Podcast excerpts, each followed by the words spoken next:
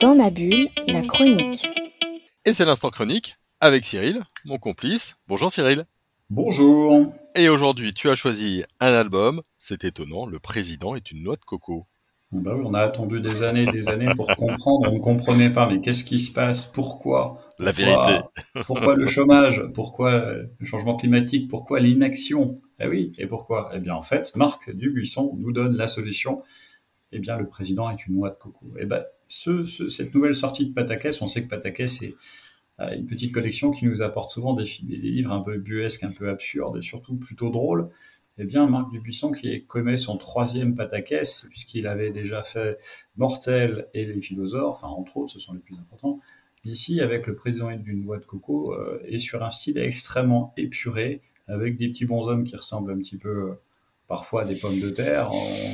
N'est pas vraiment sur du Tom Goat, mais ça y ressemble. En tout cas, il y a des choses qui y ressemblent beaucoup, et surtout, il va à fond, il joue à fond la carte de l'absurde, tout cas de l'absurde, de, de l'élection d'une noix de coco. Donc il se moque à la fois du mode électoral, de, l'intérêt des, Français pour les élections, et puis du candidat.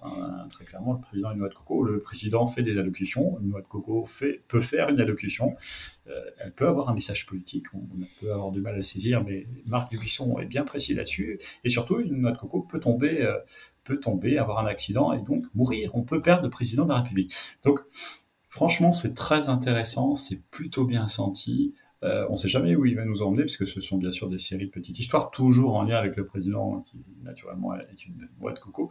Il y a des gens qui parlent au nom du président, bien entendu, et qui disent souvent des énormes bêtises qui nous amusent beaucoup, puisque ça ressemble beaucoup à des, faits politiques.